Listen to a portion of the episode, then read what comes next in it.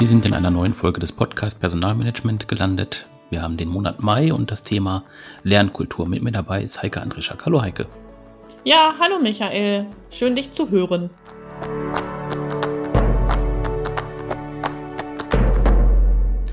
Ja, freut mich auch, dass wir wieder zusammengekommen sind. Ich habe gerade schon gesagt, Lernkultur ist das Thema. Konkreter wollen wir darüber sprechen, wie man Lernkultur gestalten kann. Ähm, du hast das Thema ausgesucht. Was interessiert dich an dem Thema, Heike?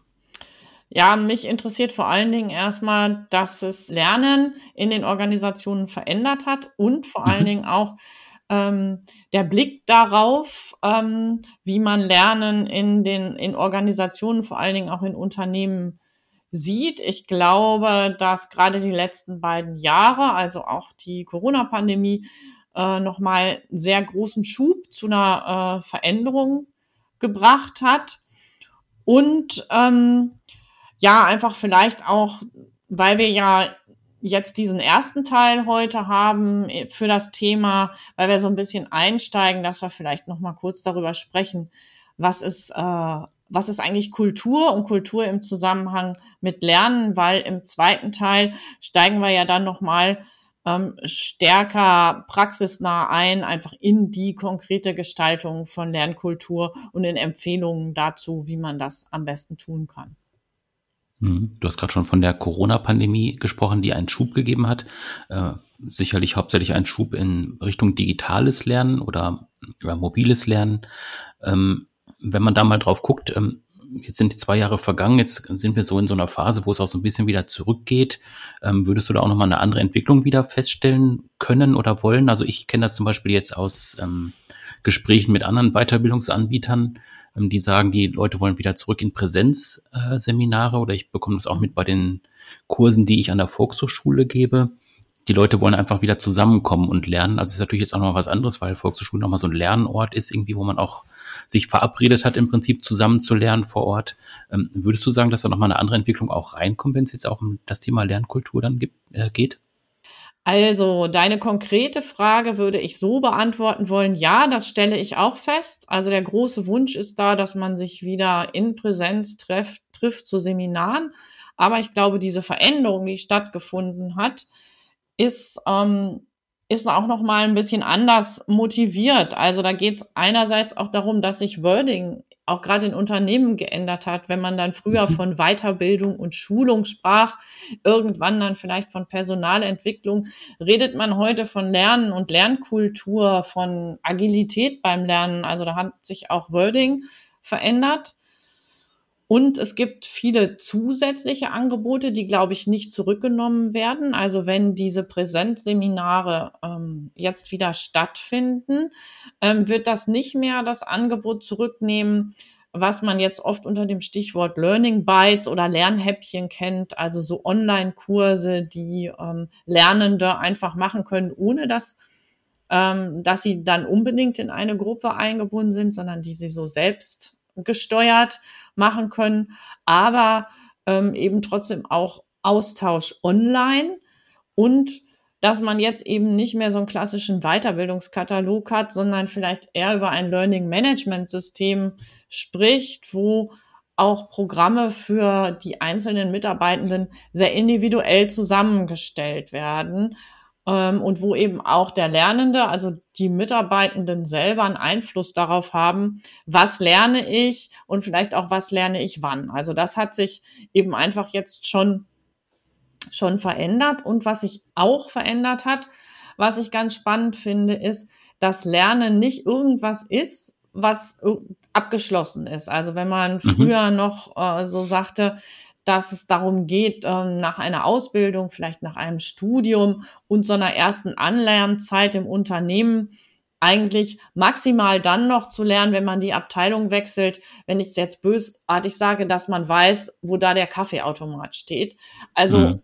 dass eben Lernen irgendwas war, mit dem man irgendwann mal fertig ist. Und diese Sichtweise hat sich jetzt würde ich sagen, in sehr vielen oder auch in den meisten Unternehmen schon gewandelt. Also das ist anders und das, würde ich sagen, ähm, ist auch was, was einfach was bleibt, was jetzt in den letzten zehn Jahren war und ansonsten die letzten zwei Jahre haben die Digitalisierung des Lernens wirklich nochmal beschleunigt und aber auch zu, für, zu einer Erkenntnis geführt, dass ähm, das Lernen auch ganz bewusst gesteuert wird, digital oder in mhm. Präsenz. Mhm. Also dieses, mhm. wir fahren für die Vermittlung von Fachwissen 300 Kilometer, um dann in einem Seminarraum zu sitzen, wenn wir das Gleiche vielleicht auch in einer Online-Schulung haben könnten oder uns selbst erarbeiten könnten und dann vielleicht auch nochmal diese 300 Kilometer fahren, aber schon eher um Wissen zu vertiefen und Wissen anzuwenden und ähm, einfach das Wissen stärker in die Praxis zu ziehen. Also ich denke, da hm. hat sich was verändert. Aber der Wunsch der Menschen, auch gemeinsam zu lernen und zusammenzukommen, ähm, der besteht nach wie vor. Und auch der Wunsch, sich untereinander auszutauschen, um, um ähm, Wissen auch besser einordnen zu können, Wissen in die Praxis zu übertragen, weil dieser Anteil, mit dem Menschen in der Praxis und aus der täglichen Arbeit lernen, der ist einfach sehr viel höher als der, äh, mit dem sie äh, klassisch im Seminar lernen. Ist dann also nicht nur diese einfache Unterscheidung zwischen Präsenz und digital, sondern es sind halt noch mehrere Aspekte. Vielleicht dann eben auch, wie du gerade gesagt hast, diese Kombination, bestimmte Inhalte einfach äh, online schon äh, vermitteln mhm. oder ähm, erarbeiten und dann tatsächlich dann auch in der Praxis trotzdem nochmal fahren, weil es einfach dann da einfach sinnvoll ist, die Sachen dann auch zu erarbeiten an einer Maschine, mhm. an einem Gerät oder wie auch immer, da dann auch nochmal ähm, lernen zu können. Ähm, jetzt hast du vorhin auch den Begriff Lernkultur nochmal äh, explizit damit einbezogen. Ähm, Kultur ist ja jetzt so, ja, nicht so richtig greifbares Wort. Ähm, wie würdest du das in Verbindung zum Lernen jetzt auch tatsächlich mit einbeziehen? Ähm, ja, also wenn man sonst über Kultur spricht, geht es ja ähm, im engeren und weiteren Sim Sinne immer mhm. ähm, sehr stark um Werte und äh, Verhaltensweisen von allen Beteiligten, also in diesem Fall häufig von allen Menschen in einer Organisation ähm, und auch oft um so implizit oder auch unterschwellig ähm, nicht immer ganz bewusst vereinbarte Regeln darüber, wie Mann respektive Frau sich in bestimmten Situationen verhält.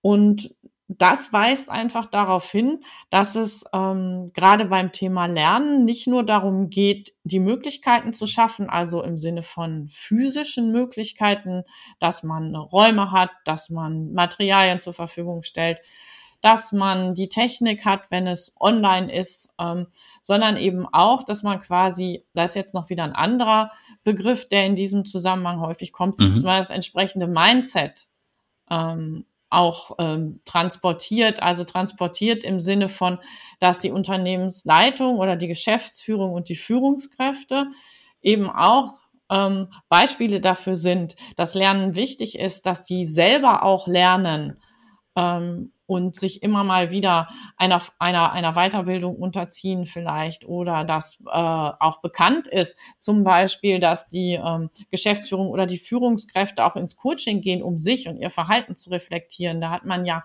früher oft gar nicht drüber mhm. gesprochen, dass der Chef einen Coach hat. Ne? Also das ähm, ist, denke ich, auch ein, äh, eine Sache, die sich extrem verändert hat. Und das ist eben auch Teil einer einer Lernkultur. Das heißt, ähm, wie blicke ich im Unternehmen oder wie blicken Menschen im Unternehmen auf das Thema Lernen? Ist das was, was einfach zum Alltag gehört? Ist das was, was gewünscht wird? Ist das was, was gefördert wird? Ist das was, wofür einfach auch Zeit eingeplant wird? Weil das ist oft ein ganz wichtiger Faktor auch. Und als ich mich vorbereitet habe hier auf das Thema und dann war ja klar, das Wort Kultur kommt vor, ist mir eben noch ein ziemlich altes, weil so das muss so aus den 80er, 90er Jahren Zitat ähm, eingefallen von Peter Drucker, ähm, der mal gesagt hat, äh, Culture eats strategy for breakfast, mhm. ähm, was einfach bedeutet, egal wie gut ich mich strategisch und betriebswirtschaftlich aufgestellt habe, wenn die Menschen, ähm, die im, in der Organisation arbeiten, diese äh, Sichtweise nicht, nicht mittragen, ähm, wenn das quasi gegen die Kultur ist, dann habe ich eigentlich keine Chance, das zu verwirklichen und umzusetzen. Also was bedeutet, ähm, ich brauche einfach eine Kultur, die meine Ziele und meine Visionen auch unterstützt. Mhm. Also wenn wir jetzt die ähm, Lernkultur mit der Strategie nochmal zusammenbringen, also ich möchte jetzt Lernkultur im Unternehmen etablieren, vielleicht mhm. auch entwickeln. Ähm, wie kann ich da den Lernbedarf ermitteln? Also was mache ich da genau? Mache ich da Mitarbeitergespräche oder in welche Richtung geht das dann aus deiner Erfahrung? Ja, ähm, genau. Eigentlich ist schon, ähm, das fällt mir aber jetzt gerade auch erst auf, wo wir uns unterhalten, dieses mhm. Thema, diese, diese Formulierung Lernbedarf ermitteln, ähm, ist eigentlich noch eine, die ähm, ja schon, schon aus dieser älteren Zeit kommt, mhm. äh, nämlich dass man sagt, zu einem festgelegten Zeitpunkt gucke ich mal, ist da Bedarf. Ne? Mhm. Und ähm, oft wird es ja ist das ja dann Teil von äh, Mitarbeitergesprächen, die dann oft ähm, auch nur einmal im Jahr geführt werden. Das bedeutet also nur einmal im Jahr die Chance festzustellen, es gibt da einen wie auch immer gearteten Bedarf. Mhm. Es sei denn, ich öffne das äh, in Richtung Mitarbeitenden. Das kann ich natürlich auch machen. Dass ich genau. sage, wann immer ihr einen Bedarf habt, was zu lernen, dann äußert das gegenüber der Führungskraft oder dem Unternehmen. Mhm. Genau, oder aber da kommen dann eben auch wieder diese, ähm, was ich vorhin erwähnt habe, diese Learning Management Systeme mhm. ins Spiel. Wenn ich da eben als Mitarbeitender äh, Zugang habe jederzeit zu sagen, ich buche mich da irgendwie ein, wenn ich da einen Bedarf erkenne. Mhm. Bei mir. Ne? Also, ja. dass ich so denke, das ist ein Thema, das mich interessiert. Mhm. Und da ähm, ist es ja auch so, dass Unternehmen sich mittlerweile auch sogar öffnen für die Themen, die nicht auf den ersten Blick was mit der eigentlichen Aufgabe desjenigen oder derjenigen im Unternehmen zu tun haben. Das war ja vor, sage ich mal, vor fünf oder zehn Jahren was, wo man dann einfach einen sehr netten Vorgesetzten oder eine sehr nette Vorgesetzte brauchte, ähm, die dann auch mal was genehmigt hat in der Weiterbildung, äh, was jetzt nicht unbedingt mit der gerade ausgeübten Tätigkeit zu tun hatte. Und da ähm, findet langsam auch ein Umdenken statt, dass natürlich alles, was ich in irgendeiner Form lerne, was mich als Person weiterbringt, ähm, wichtig ist fürs Unternehmen. Also, dass man auch dieses Thema Kompetenzen erweitern, Kompetenzerwerb nicht nur auf die rein fachliche Schiene setzt, sondern eben auch sagt, auch Persönlichkeitskompetenzen zu weiterzuentwickeln und Kommunikationskompetenzen weiterzuentwickeln, ist wichtig und ähm, und bringt eben auch letztendlich nicht nur den Mitarbeitenden als Person, sondern eben doch auch das Unternehmen selber voran. Ähm, also ist man auch so zum Thema Kompetenzbegriff und Kompetenzmanagement nicht mehr ganz so eingeschränkt, äh, dass man sagt, wir, legen den Haupt, das Hauptaugenmerk auf die, quasi auf die Fachlichkeit. Mhm. Und dann gibt es ja immer auch noch die Frage, wer ähm, ist eigentlich in der Pflicht dafür zu ja, sorgen, genau. dass Mitarbeitende sich entwickeln. Es ist so ähnlich wie bei der Kommunikation die Frage nach Hohl- und Bringschuld. Mhm. Ne? Ja. Genau, jetzt haben wir schon im Prinzip zwei Kulturbegriffe ähm, mit eingeführt. Also einmal die Lernkultur, dann die Führungskultur, die da mit reinspielt. Was ist noch aus deiner Sicht ein wichtiger Aspekt, den man damit einbeziehen sollte? Ja, wenn ich lerne, ähm, ist das ja immer auch ein Prozess. Und das Erste, was passiert, ist, ähm, ich eigne mir in irgendeiner Form Wissen an oder ich lerne ein Verhalten oder auch eine, eine körperliche Fähigkeit. Und dann muss mhm. ich es ja irgendwie ausprobieren. Ne, dann kommt das, ja. was dann so im Unternehmen übertragen ähm, in die Praxis heißt oder Praxisbezug herstellen, Transfer. Oft wird ja auch versucht, das zu messen, also wie gut gelingt Praxistransfer. Und da kann es natürlich passieren, dass Fehler gemacht werden. Und deshalb braucht es, wenn ich eine gute Lernkultur haben will, auch immer äh, eine Toleranz gegenüber Fehlern, also auch eine gute Fehlerkultur. Mhm. Dass es einfach einen sehr ähm, sachlichen und konstruktiven Umgang äh, mit diesem Thema gibt. Und äh, das ist einfach äh, auch was, was sich dann insgesamt wieder äh, in den, auf die gesamte Kultur und gerade Führungskultur ähm, übertragen lässt, weil das heißt, ähm, wie gehe ich damit um, wie thematisiere ich Fehler, die passiert sind, sodass eben vielleicht auch andere wieder davon daraus lernen können. Ähm, wird sowas dann zum Beispiel im Teammeeting besprochen und zwar sehr sachlich, wo eben eher rausgestellt wird, ähm, durch diesen Fehler, der passiert ist, haben wir jetzt an der und der Stelle was gelernt und haben vielleicht auch sogar noch irgendwas entdeckt, ähm, was uns letztendlich auf lange Sicht weiterhilft, vielleicht ein Produkt, ein Service, eine Vorgehensweise ähm, noch weiterzuentwickeln. Und wenn es eben gelingt, so diese Denkweise in den Köpfen zu etablieren, dann braucht man auch als Organisation keine Angst haben, dass Fehler ähm, vertuscht werden, weil der oder diejenige denken, hm, ähm, wenn ich das jetzt sage, werde ich da quasi so wie an den Pranger mhm. gestellt. Ähm, wie man das konkret in der Organisation umsetzt, wie man da auch ein bisschen Lernkultur schaffen kann. Ähm, das wollen wir in zwei Wochen nochmal vertiefen. Da werden wir auch einen Gast haben. Ähm, wen haben wir eingeladen, Heike? Genau, wir haben die Irene Stroth eingeladen. sie ist Geschäftsführerin bei der Demografieagentur für die Wirtschaft mit Sitz in Hannover. Und Irene brennt wirklich für das Thema Lernen und vor allen Dingen Lernen in der Arbeit, sagt man ja so schön. Das heißt, mhm. das wird auch sehr konkret äh, bei der Frage, wie schaffe ich eigentlich auch diese Lernkultur? Mhm, ja. Ich freue mich. Ja, ich bin auch mal gespannt auf das Gespräch. Freue mich drauf. Ähm, bevor wir heute ähm, das äh, Thema schließen, würde ich gerne noch auf den Nachrichtenblock kommen. Wir haben ja immer die drei verschiedenen Themen Führung, Lernen und Recruiting. Ähm, und du hast auch zu jedem Bereich wieder eine Nachricht vorbereitet, Heike. Die erste Nachricht heute kommt aus dem Thema Führung. Und ich habe einen wirklich schönen Artikel gefunden auf Human Resources Manager.de. Und da geht es um ein altbekanntes ähm, und manchmal auch sehr unbegreifliches Thema, nämlich äh, die Wirkung von toxischer Führung, also wenn Führungskräfte wirklich schlecht führen und dies im Unternehmen nicht mit Konsequenzen verbunden ist. Und der, der Titel, den dieser Artikel trägt, ist Toxische Führung, das kleine bisschen Gift.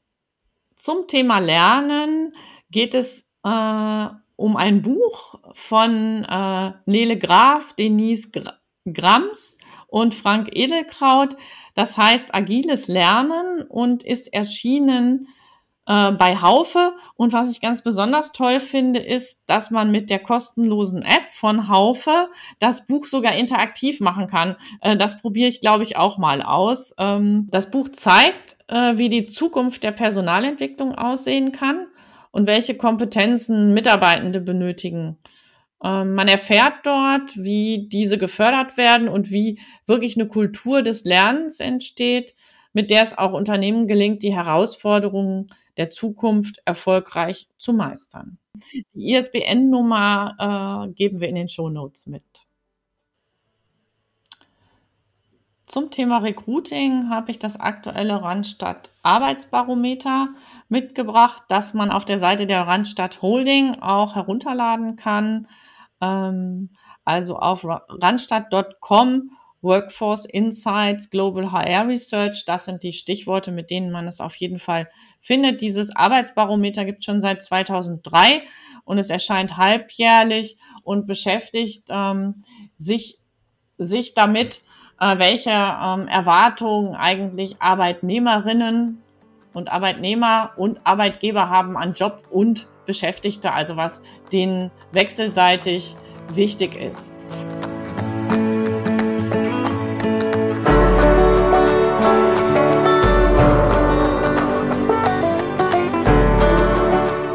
Genau, alle Links packen wir auch nochmal in die Shownotes, dass man nochmal in Ruhe nachlesen kann und sich nochmal informieren kann.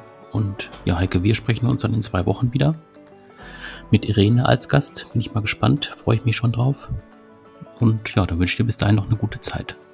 Ja, das wünsche ich dir auch. Ähm, und wenn das Wetter so bleibt wie im Moment, ähm, kann man die Zeit ja auch vielleicht außerhalb äh, des Schreibtisches und des Büros genießen. Ja, habe ich auch vor. okay, bis dann. Ja, tschüss, viel Spaß dabei. Danke, tschüss.